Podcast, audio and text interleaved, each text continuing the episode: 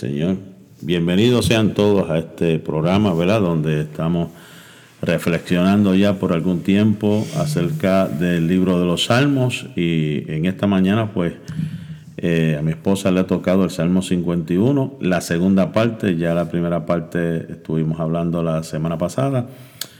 Eh, pues hoy vamos a comenzar con esta segunda parte, así que vamos a orar. Padre eterno, Dios de amor, Dios de misericordia, te alabamos, te glorificamos, exaltamos tu nombre, Padre. Gracias te damos por esta oportunidad nueva, Señor amado, que tú nos concedes, el poder, Dios mío, Padre, estar, Dios mío, Padre, eh, desde nuestro hogar, Dios mío, reflexionando acerca de estos pasajes tan hermoso de tu palabra, Señor, que tú te glorifiques, Señor, que utilices a mi esposa, Señor amado. Señor, que tú le sigas dando sabiduría, Dios mío, Padre, Señor, Padre, para poder transmitir esta enseñanza. Todo esto te lo pedimos en el nombre de Jesús. Amén, amén. Dios les bendiga a todos. Perdón. Buenos días. Qué bendición Dios nos da nuevamente en esta mañana poder compartir la palabra del Señor con cada uno de ustedes y dándole seguimiento a este Salmo número 51, vamos a hacer un pequeño repaso, ¿verdad? De en qué consiste el Salmo y demás. Salmo 51, un salmo de arrepentimiento y una plegaria de eh, ruego pidiendo purificación. Al músico principal Salmo de David, después que se llegó a Betsabé y vino a él Natán, el profeta, ¿verdad?, para amonestarle. Eh, redactado y escrito una vez el mensaje divino despertó su conciencia, que se había dormido, haciéndole ver ¿verdad? la magnitud de su pecado mientras estuvo, ¿verdad? Eh, o anduvo ocupado dando rienda suelta a los impulsos y deseos de su carne, se olvidó un poco, ¿verdad? De, de la salmodia, de los salmos, pero tan pronto la naturaleza espiritual despierta nuevamente del letargo, eh, tomó de nuevo el arpa en sus manos y comenzó este, a darle vida a las estrofas como solía hacerlo. Nuevamente comienza a escribir este cántico, ¿verdad? Donde él eh, pide a Dios misericordia luego de haber pecado contra el Señor. esa historia está basada en el segundo libro de Samuel, en el capítulo, en los capítulos 11 y 12. Vamos entonces a seguir este, con los versículos, nos habíamos quedado en el versículo 9. Ahora vamos entonces a entrar al versículo 10. Salmo 51.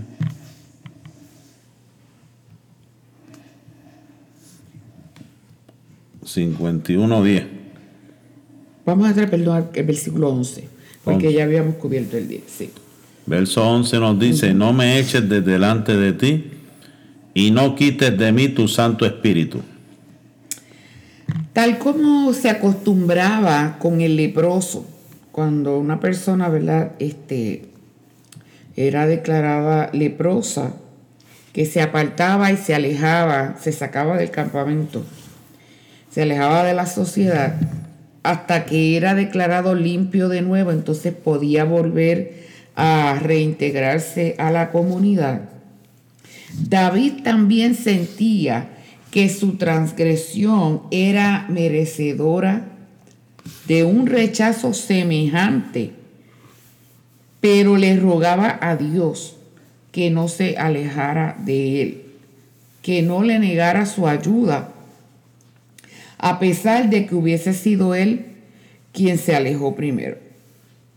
Y de acuerdo con el salmista, el Espíritu de Dios tiene el poder y la capacidad de producir en el interior de las personas sentimientos de rectitud, de nobleza y de felicidad. O sea, Solamente el Espíritu de Dios tiene la autoridad, la capacidad para purificarnos, para limpiarnos. Este, y David reconoce este poder que tiene el Espíritu de Dios. Y por eso le dice, no me eches de delante de ti y no quites de mí tu Santo Espíritu. Habitar en el mundo sin el poder del Espíritu Santo es algo terrible. Muchas veces cuando nosotros pasamos desiertos espirituales, porque todos los pasamos, en que pareciera como si Dios nos hubiese dejado o sentimos como si el Señor estuviera lejos de nosotros. Por lo menos yo le puedo hablar de mi experiencia. A mí, en mí entra como un estado de desesperación, de preocupación. Si yo no siento al Espíritu Santo de Dios, imagínese cuánto más sentirlo cuando la persona misma ha provocado, ¿verdad? A causa de su pecado, que el Espíritu Santo se aparte de él, pues porque ha decidido dejar al Señor o apartarse de los caminos del Señor, pues el Espíritu Santo, ¿verdad? Se va este, de esa persona. Y el mismo David en este momento reconocía ese sentimiento como de, este, de soledad, de abandono. Y por eso le pedía al Señor, no me eches de delante de ti y no quites de mí tu Santo Espíritu. O sea, se sentía como un leproso cuando lo tenían que ¿verdad? sacar de la sociedad que tenían que apartarlos de todo. Así mismo era ese sentimiento que David tenía en ese momento a causa de su pecado y de cómo le había fallado a Dios. Versículo 12. Vuélveme el gozo de tu salvación y, y espíritu noble me sustente. El salmista había experimentado la salvación y la había experimentado como propia del Señor como también había sentido el gozo que emerge de sentirse salvo. Cuando venimos a Cristo y el Señor, yo digo, invade nuestro corazón, ¿verdad? Y esa alegría nos llena. Es un sentimiento, yo diría, inexplicable que nosotros tenemos. Este, es algo muy lindo donde ah, podamos pasar por el momento que podamos pasar y quizás llorar, pero el gozo del Señor está en nosotros y eso nos anima, nos revive aún en medio de cualquier situación difícil que podamos estar atravesando. Entonces David le pedía a Dios, vuélveme el gozo de tu salvación. Yo quiero sentir nuevamente que tú no me has dejado, yo quiero sentir nuevamente esa alegría, ese gozo que solamente tú puedes dar, que es parte del fruto del Espíritu, que solamente nuestro Dios nos lo entrega. Yo no estoy hablando de deleite ni de este, ¿verdad? Eh, un gozo pasajero que el mundo ofrece, sino yo estoy hablando del gozo eterno que nos da el Señor a través de la salvación. Por eso Él decía, vuélveme el gozo de tu salvación y espíritu noble me sustente. Había perdido ambas cosas durante un tiempo y en consecuencia anhelaba su restauración.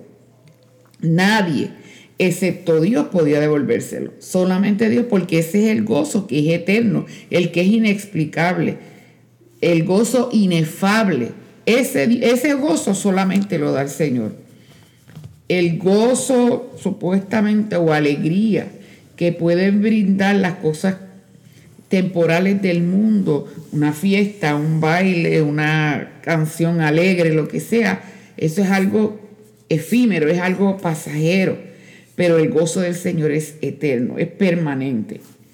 Y conociendo su debilidad, consciente de que había caído y que estaba expuesto a caer, porque ¿verdad? mientras estemos en esta naturaleza pecaminosa, estamos expuestos a caer. pero reconocemos que hay un poder superior al nuestro, a nuestras capacidades, que es quien nos sostiene. Espíritu noble me sustente. No podemos permitir ser de nuevo esclavizados por el pecado. Y es lo que David le está pidiendo a Dios. No permitas que yo sea de nuevo esclavizado como lo he sido por mis pasiones pecaminosas. Porque sus pasiones lo arrastraron, lo llevaron a fallarle al Señor, a pecar delante de la presencia de Dios. Nuestras pasiones nos llevan a fallarle al Señor, a pecar ante la presencia de Dios. solamente nosotros podemos permanecer de pie en el Espíritu cuando tenemos ese gozo de la salvación y ese Espíritu noble nos sustenta. Versículo 13 y 14. Entonces enseñaré a los transgresores tus caminos y los pecadores se convertirán a ti. Líbrame de homicidios, oh Dios, Dios de mi salvación, cantará mi lengua tu justicia. Cuando nosotros hemos sido objeto de misericordia, esa misericordia divina, anhelamos hacer partícipe de ello a las demás personas, aprovechando nuestra experiencia, nuestro testimonio para su edificación. Y en realidad, hacerlo forma parte de nuestras obligaciones como cristianos, porque dice la palabra, ¿verdad? Que más el Señor nos ha hecho que real sacerdocio, nación santa, vosotros sois, dice, vosotros sois linaje escogido, real sacerdocio, nación santa, pueblo adquirido por Dios para que anunciéis las virtudes de aquel que os llamó de las tinieblas a su luz admirable. O sea, no es para que simplemente nosotros nos callemos y pues disfrutemos nosotros del gozo del Señor, sino que podamos compartirlo con otras personas. Ese es el, el deseo de Dios para nosotros. Y es nuestra obligación como cristianos compartir el testimonio de lo que Dios ha hecho en nosotros, sea un testimonio de salvación o sea un testimonio de sanidad divina, sea un testimonio de provisión, que podamos exaltar el nombre de Dios testificando de sus maravillas y de sus milagros. Entonces, la expresión líbrame de homicidios, literalmente, líbrame de la sangre, puede ser una alusión a la muerte prematura que puede llegar al salmista como castigo por sus maldades y por consecuencia de sus pecados. Y cantar su justicia, cantará mi lengua tu justicia, es más que una expresión musical, sino que es el reconocimiento y aprecio de la justicia divina. Si David hubiese caído en en las manos del hombre, ¿qué hubiese pasado con él? De acuerdo a la ley, ¿qué era lo que correspondía hacer? Que él fuese apedreado. Y también Betsabé, porque había caído en adulterio. Sin embargo, él pidió a Dios que tuviese misericordia. Y no era cualquier persona, era el rey de Israel el que lo había hecho. O sea, había una condena tras sí, había una condena que lo señalaba, pero él le rogaba a Dios que tuviera misericordia. Como decía el versículo anterior, no me eches de delante de mí, no quites de mí tu Santo Espíritu. Vuélveme el gozo de tu salvación y espíritu noble me sustente. Entonces yo voy a enseñar, como dice estos versículos, a los transgresores, a los pecadores, tus caminos. Y esos pecadores se van a convertir a ti. O sea que nosotros experimentamos, ¿verdad? Eh, ciertas cosas en nuestra vida que Dios nos permite pasar para que nosotros testifiquemos de, de la grandeza de Dios. Y este salmo nos enseña, nos muestra un análisis importante de la vida de David que nos permite reflexionar en cuán frágiles somos cuando descuidamos nuestra vida espiritual, cuando estamos ociosos y haciendo cosas que no nos corresponden, cuando no estamos en el campo de batalla, porque David se suponía que estuviera en el campo de batalla, no allí recreándose en el palacio como estaba haciendo él. O sea, tantas maneras y tantas trampas que el enemigo muchas veces nos pone, nos coloca para que nosotros caigamos. Y esto es una enseñanza para que entendamos que es importante mantenernos siempre enfocados en el Señor, en esa comunión íntima con Dios y haciendo lo, lo que nos corresponde hacer. Porque en el momento en que nosotros descuidamos nuestra vida espiritual, Dejamos de orar, dejamos de ayunar, dejamos de buscar el rostro del Señor, dejamos de eh, alimentar nuestro espíritu con la palabra y lo alimentamos con otras cosas y damos gusto a la carne, somos presa fácil del enemigo. Fíjese cómo le pasó al rey David. Fue presa fácil para el enemigo de las almas. Versículo 15. Señor, abre mis labios y publicará mi boca tu alabanza. David ora aquí suplicando que sus labios sean abiertos. En otras palabras, que Dios le proporcione motivos y razones para la alabanza. Porque, ¿sabe una cosa? Una de las consecuencias de pecado es esa. Y aún más, yo me atrevo a decir que muchas veces cuando estamos en esos momentos de descuido espiritual, sabemos nosotros, hermano, que la alabanza es un arma bien poderosa, bien poderosa. Entonces, cuando estamos pasando por esos momentos de descuido espiritual, de desierto espiritual, una de las cosas que primero el enemigo hace con nosotros es cerrar nuestros labios no hay alabanza que sale de nuestra boca.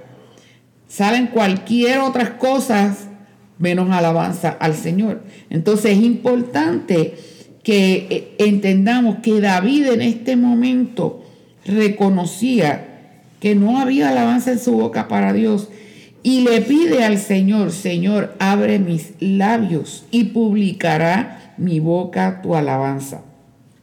El sentido o el significado que por lo general suele darse a la expresión hebrea que utiliza el salmista, es el de que Dios dirija su lengua por medio del Espíritu, de tal modo que lo haga apto para cantar sus alabanzas. Y sin embargo, pese a ser cierto que Dios tiene que suministrarnos palabras y, y que aun cuando nosotros, cuando Él no lo haga, no podemos, eh, nosotros tenemos que proponernos no fracasar en nuestra misión de proclamar sus alabanzas. David, en este caso particular, parece más bien concluir que mejor le conviene mantener la boca cerrada hasta que Dios le llame a abrirla para ejercitar la acción de gracias al extenderle su perdón. O sea, lo que esto quiere decir es que, hermano, una vez él había pecado, él dijo, mira, es mejor que yo me quede calladito, porque realmente ahora mismo en la condición que yo estoy, yo ni tan siquiera merezco el poder abrir mi boca para alabar al Señor hasta que Él no lo haga.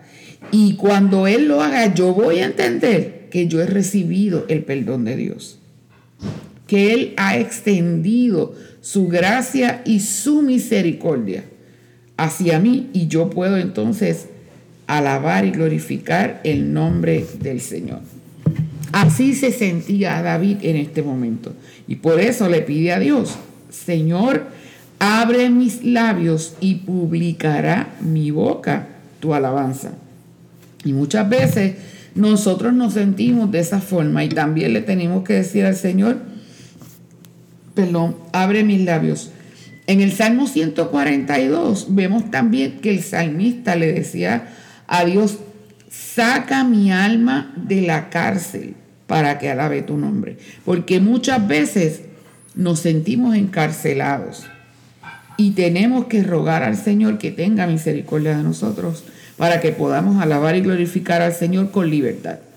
Porque cuando eh, estamos pasando momentos difíciles, cuando hemos fallado ante la presencia de Dios, nos sentimos así, encarcelados. Y al sentirnos encarcelados, nos sentimos como que imposibilitados de movimiento. Y de esa manera hace la comparación el salmista. Se sentía que era el Señor el que le tenía que dar el visto bueno, el que tenía que abrir sus labios para que él pudiera publicar su alabanza, entendiendo que Dios le había concedido su perdón. Versos 16 y 17.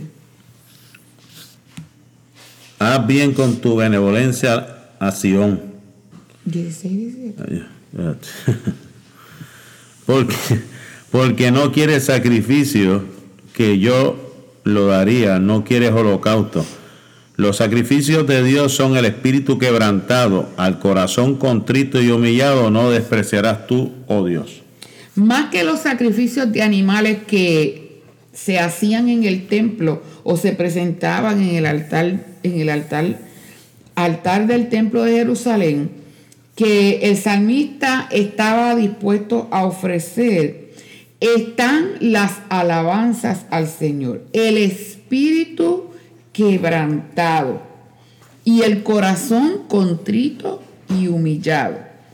Por eso él dice, porque no quieres sacrificio que yo lo daría, no quieres holocausto. Los, los sacrificios de Dios son el espíritu quebrantado y sigue diciendo que al corazón contrito y humillado, Él no lo va a despreciar. Dios no desea tanto los holocaustos como las actitudes humanas que ponen de manifiesto el quebrantamiento, la humildad y la contrición. O sea, yo puedo sacrificar cualquier animalito, yo puedo hacer cualquier cosa. Es como este la iglesia tradicional que muchas veces en, Semana Santa, ¿verdad? Hacen unos sacrificios donde la gente hace unas caminatas de no sé cuántas millas en honor a no sé qué, por, por, porque le tienen unas promesas a la Virgen y, y cosas así. Y realmente ante la presencia de Dios eso no tiene ningún valor. Lo que Dios quiere de nosotros es un corazón contrito y un corazón humillado. Un corazón que realmente sienta, cuando habla de la contrición, es cuando tú sientes dolor, tristeza por haber fallado ante la presencia de Dios y te humillas ante Él. Corazón contrito y humillado, Él no lo desprecia. No es que nosotros podamos, lamentablemente estamos viviendo un tiempo donde la gente cree hemos vuelto a eso y estamos muchas veces aún la iglesia cristiana eh, fallándole al Señor en cuanto a eso. Pensamos que haciendo X cosas vamos a poder comprar a Dios. O oh, yo voy a hacer un ayuno de 10 días para que eh, este, Dios me perdone. Yo no digo que no esté bien que toques el ayuno de 10 días para conseguir el perdón de Dios. Pero si dentro de tu corazón no hay una actitud de arrepentimiento, no hay una actitud de humillación, no vale de nada que tú hagas los 10 días. Ahora, si tú lo haces con un corazón contrito y humillado, reconociendo que tú necesitas al Señor en tu vida, vas a ver el fruto de ese ayuno. De acuerdo con este poeta llamado David, las demostraciones eh, rituales externas no son tan importantes como yo les estaba diciendo, ¿verdad? Para, para, para Dios. Con eso nosotros no impresionamos al Señor, sino que David quiere mostrarnos y enseñarnos que la verdadera manera en que nosotros vamos a agradar a Dios cuando le hemos fallado es cuando nos humillamos delante de su presencia. Eh, que la verdadera manera en que nosotros podemos conmover el corazón del Señor es cuando nosotros reconocemos nuestra condición pecaminosa, cuando reconocemos que hemos fallado delante de su presencia y entendemos que Él es el único que nos puede perdonar. Búscame Miqueas capítulo 6, versículos 6 al 8, para ver qué nos dice la palabra del Señor. Esos son unos versículos que me gustan mucho. ¿Con qué me presentaré ante Jehová y adoraré al Dios Altísimo? Me presentaré ante Él con holocausto, con becerros de un año. ¿Se agradará Jehová de millares de carneros o de diez mil arroyos de aceite? Daré mi premiogénito por mi rebelión, el fruto de mis entrañas por el pecado de mi alma. Oh hombre, Él te ha declarado lo que es bueno y qué pide Jehová de ti. Solamente hacer justicia y amar misericordia y humillarte ante tu Dios. Ahí está. Solamente hacer justicia, amar misericordia y amar y humillarte ante tu Dios. O sea, no hay cosa en esta tierra que nosotros podamos hacer. No hay obra humana que podamos realizar para mover el corazón de Dios cuando hemos fallado, hemos pecado. ¿Cómo nos vamos a presentar? No es con millares de, de holocaustos y sacrificios, no. Es con un corazón contrito y humillado y Él no lo desprecia, dice. Lo más bonito es eso, que Él no lo desprecia. Dice, no despreciarás tú, oh Dios. La respuesta verdadera a la manifestación de la misericordia del Señor se relaciona, como dice David, con la convicción profunda y las acciones concretas, no simplemente con el sistema de rituales o de prácticas que se podían llevar a cabo de una manera mecánica, como yo les decía, simplemente pues por hacerlo sin ningún compromiso ni, un, ni ningún valor moral. Ahora, cuando lo hacemos de corazón, con un corazón humillado, con un corazón contrito, a ese corazón el Señor no lo va a despreciar. Él dice, no despreciarás tú, oh Dios. Pero es importante que entendamos, y, y lamentablemente esto es bien triste en este tiempo que estamos viviendo, a veces tratamos de enseñarle a la gente un evangelio como si nosotros pudiéramos comprar a Dios con nuestras acciones y Él estuviese obligado a respondernos por nuestras acciones. No, la Biblia dice claro que no es por obras de justicia que nosotros hagamos, sino por su misericordia. O sea, es por su gracia, es porque Él desea perdonarnos, pero no porque nosotros podamos comprarlo a Él con nuestras acciones. Y lamentablemente a veces eh, la gente la comete este error de pensar que de esa manera van a recibir el perdón de Dios. Lo que simplemente el Señor quiere es un corazón contrito y humillado delante de su presencia. Versículo 18. Haz bien con tu benevolencia a Sión. Edifica los muros de Jerusalén. Aquí el salmista intuía que con su conducta había dañado sensiblemente el proyecto de honrar allí al Señor, según había sido su deseo. Pero él no se da por vencido y sigue orando por eso y pidiéndole a Dios que haga bien a Sion. Amurallar la ciudad santa había sido uno de los grandes proyectos de David y desea verlo completado dicen los comentaristas y ellos creen que sus palabras encierran en un significado espiritual más profundo y que oraba más bien por la prosperidad de la causa del Señor y de su pueblo, al que con su pecado había cansado mucho, había, perdón, causado mucho daño desde una perspectiva moral, había derribado sus murallas. O sea, él sentía como si él hubiese, eh, hubiese contribuido a la destrucción de esas murallas, hablando en términos espirituales. Y muchas veces nosotros también sentimos ¿verdad? Eh, tenemos esos sentimientos de culpa y pensamos de la misma manera cuando hemos fallado delante de la presencia del Señor. Sentimos así mismito como si se hubiesen derribado esas murallas que teníamos de protección para nuestra familia porque le fallamos a Dios.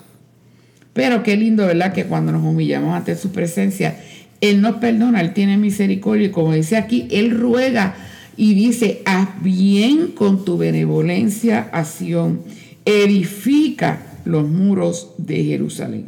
Versículo 19. Entonces te agradarán los sacrificios de justicia, el holocausto o, perdón, el holocausto u ofrenda del todo quemada, entonces ofrecerán becerros sobre tu altar. El alma redimida espera ver sus oraciones contestadas en una iglesia reavivada y ello le aporta la seguridad de que Dios es glorificado. Pese a que ya nosotros no ofrecemos este sacrificio por el pecado, porque ya Jesucristo lo hizo por nosotros. No obstante, como sacerdotes que somos ante el Señor, nuestras solemnes alabanzas y dones constituyen ofrendas de acción de gracias aceptables a Dios por medio de Cristo Jesús.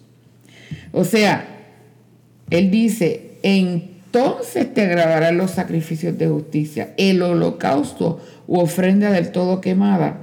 Entonces ofrecerán sobre tu altar becerro. O sea, cualquier sacrificio que nosotros podamos hacer será acepto ante la presencia de Dios siempre y cuando primordialmente nosotros hayamos pasado por un proceso de purificación y de humillación ante la presencia del Señor.